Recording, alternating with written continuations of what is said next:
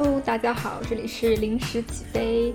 然后呢，今天是我隔离的第四天，也就是说第三天的节目被我漏掉了，因为昨天的晚上还是处于一个比较忙的状态，早上和中午的拖延导致我晚上有些事情没有做完。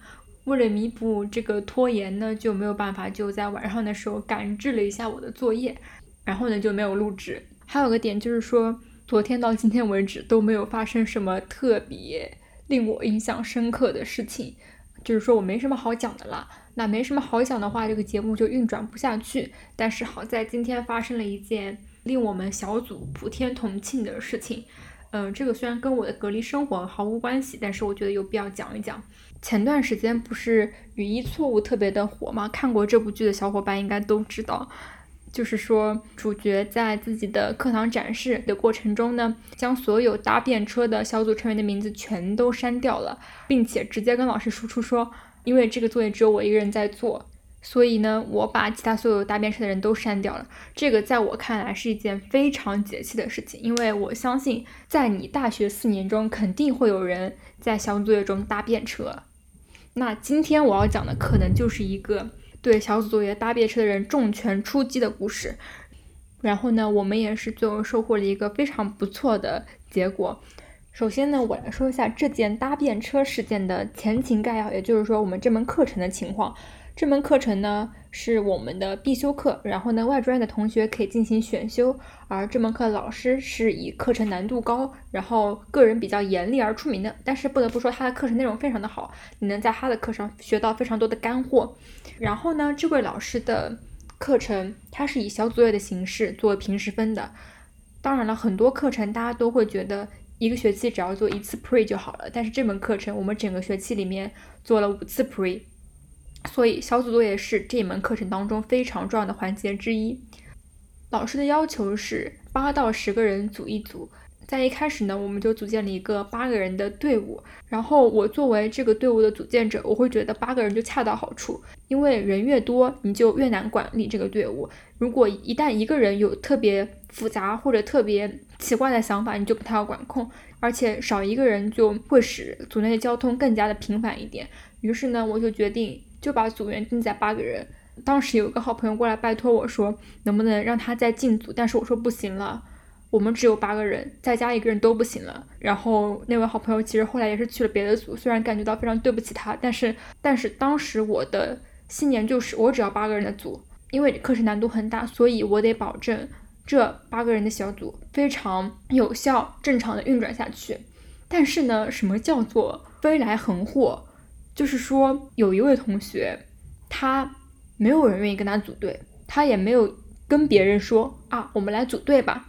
那老师就说，这位同学，请你自己在人数不够的组里面抽选一个组，进行加入进去。这就是一个完全随机的靠运气的事情。然后我来讲一下这位同学的概况，他可以说是臭名昭著，名声在外。他的事迹有一个人挂科，导致全班四年不能评优秀班集体；有跟别人一起做小组作业，然后他负责问卷那个板块，过了一个星期交出来的问卷只有三道题目，而且有一道还是性别题，就是有这么多奇奇怪怪的事情。他是一个非常不靠谱、非常摆烂的人。他的摆烂不是我们说的那种我太累了所以我摆个烂，而是我天生就不想做这个事情，我也没能力做这个事情，于是他摆了，就是这么一个情况。那谁是被他抽选中的这个倒霉的小组呢？就是我组。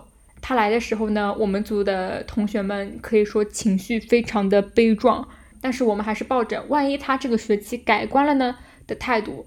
接受了他。俗话说得好，江山易改，本性难移。一个经常摆烂摆了已经两年半的人，怎么会在嗯这个两年半到第三年的时间内突然变成一个正常人呢？这是不可能的。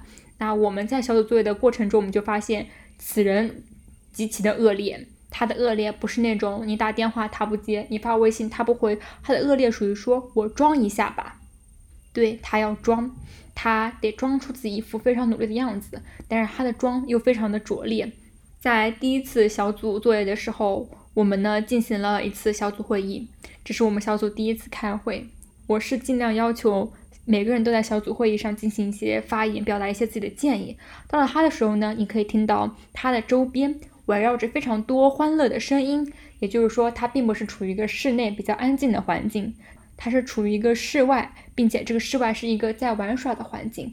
其他人都在非常严肃地对待我们的小小组作业，非常认真地进行讨论，但是他呢，在外面玩耍，并且他在回答了一些问题之后说：“我可以先挂了吗？我这边有点吵，不好意思。”于是他在我心中留下了一个非常糟糕的初印象。那第二次小组作业的时候呢，我们又开了一次会。当然啦，我们不是一次小组作业只开一次会，我们是一次小组作业要开两到三次大会。那第二次小组作业的时候呢，我们开会一起整合这个内容，我们整合了将近两个小时。他一点五个小时的时候才过来。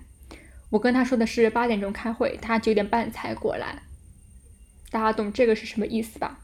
于是呢，我就对他进行了严肃的批评。我跟他说：“你为什么这么晚过来？”他说：“我睡过了。”我说：“我之前已经在群里强调过了，八点钟开会，我已经说了两遍以上了。”他说：“不好意思。”我说：“你睡过了，就是没有把我们这个时间点记住是吗？也就是说，没有把我们整体的整个团队放在心上是吗？”然后他也好像无话可说的说了一句：“嗯。”但是。他承认了又怎么样呢？这种人承认了就承认了呗，他以后也不会有什么改变的。那在后面的几次合作中呢，我们是能感受到他真的不仅是态度不行，而且这个人的能力各方面都不太行。可能说他真的认真做起来，他做的那份作业，他完成他那份部分应该也不行的。也就是说，不论他做什么，都得有我们其他小组的人帮他分担这份事情。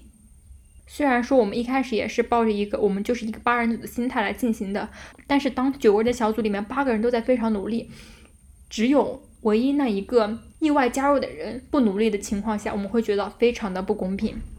于是呢，我们就跟老师私下里反映了这件事情。我们找到课代表说，我们的小组有一位同学。他非常的不积极，经过批评之后，他仍然还是不太积极。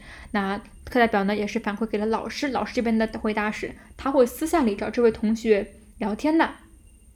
这时候我们的心态非常紧张，因为我们非常怕这位同学在老师面前各种添油加醋，夸大自己的成分。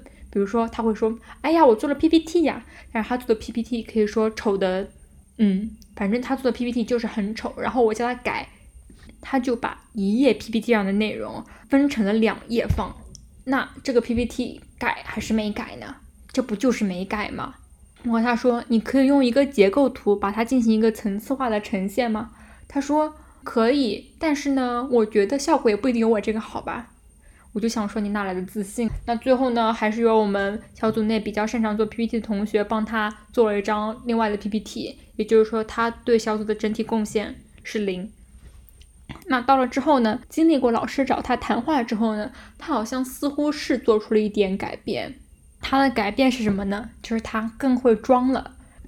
以前的装，他止步于我只来参加一下我们的电话会议，并且在电话会议上全程静音，一句话都不说，直至结束，表明我来了，我参与了。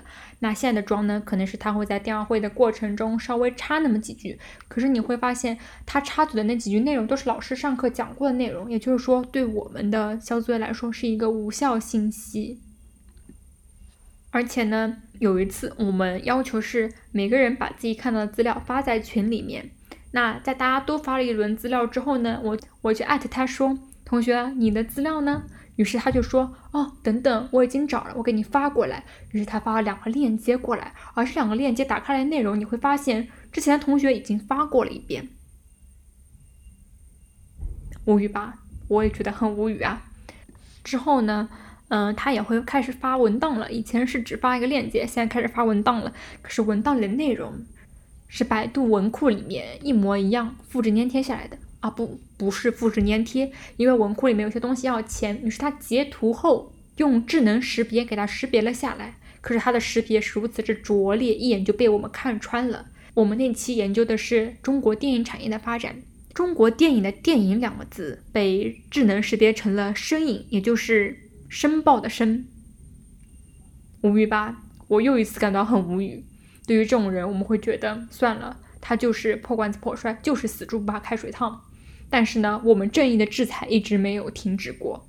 无论是之前在会议上对他直接的质问，还是说跟老师申报、跟课代表申报说我们组有个非常不好的同学，或者就是说在第一次对他进行批评之后呢，又在一次会议上再对他进行了一次批评。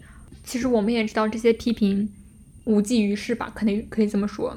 但是我们希望，嗯，我们的态度已经表现出来了。如果你要找老师，嗯，对阵的话，我们就说我们已经完全批评过你了。既然你装的话，我们也就装一装给你看喽。反正我们对你已经仁至义尽，我们已经跟你明确的说过了，请你好好的对待我们小组作业。那么什么时候事情发生了转折呢？就是在今天，因为学校压缩课程的原因，我们上了本学期最后一堂课，而这位同学。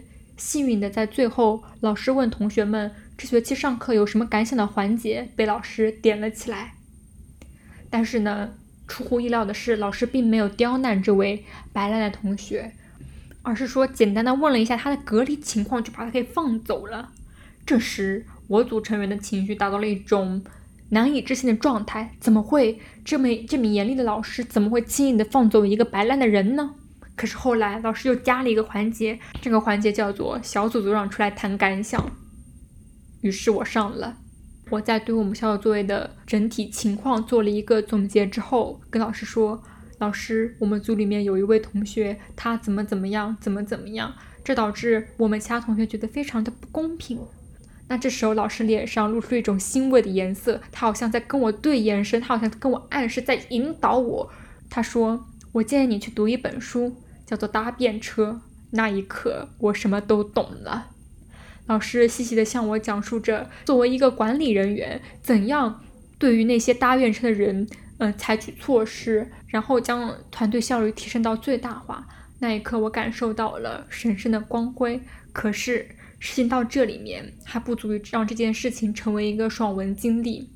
怎么说呢？经历过风雨，才能见彩虹。在课程结束的末尾。在大家发表感想结束的末尾，老师说：“各位小组组长，私人加一下我的微信。课代表之后会发一个小组长给各位小组成员打分的表格，我会根据这个打分的表格进行一些匿名调查，自此对大家的平时分再做出一个评判。”那时我和其他小组成员的情绪可以说激动到无以言表，我们心中唯有一个字。爽！大家都知道，搭便车的人永远是不会有好下场的，不是不报，时候未到而已。所以说，对于搭便车的同学，大家就是要重拳出击。有时候老师会制裁他们，在老师不制裁他们的情况下，你也必须对他们进行一些言语上的批评。如果不批评，吃苦的只有你。我们也曾经想过无数种方式，如果老师不制裁他，我们该怎么办？但实际上是。如果不制裁他，我们只能在小组会议的时候对他进行一些批评，以达到我们心理上的一个安慰。至少在我们心理上，他被我们教育过了。由此，我想说，所有不认真做小组作业的同学都给我插出去。好了。本期临时起飞就到此结束了，希望所有人在小组作业的过程中都遇到一一些非常好、非常靠谱的队友，然后严厉的制裁那些搭便车的同学。拜拜。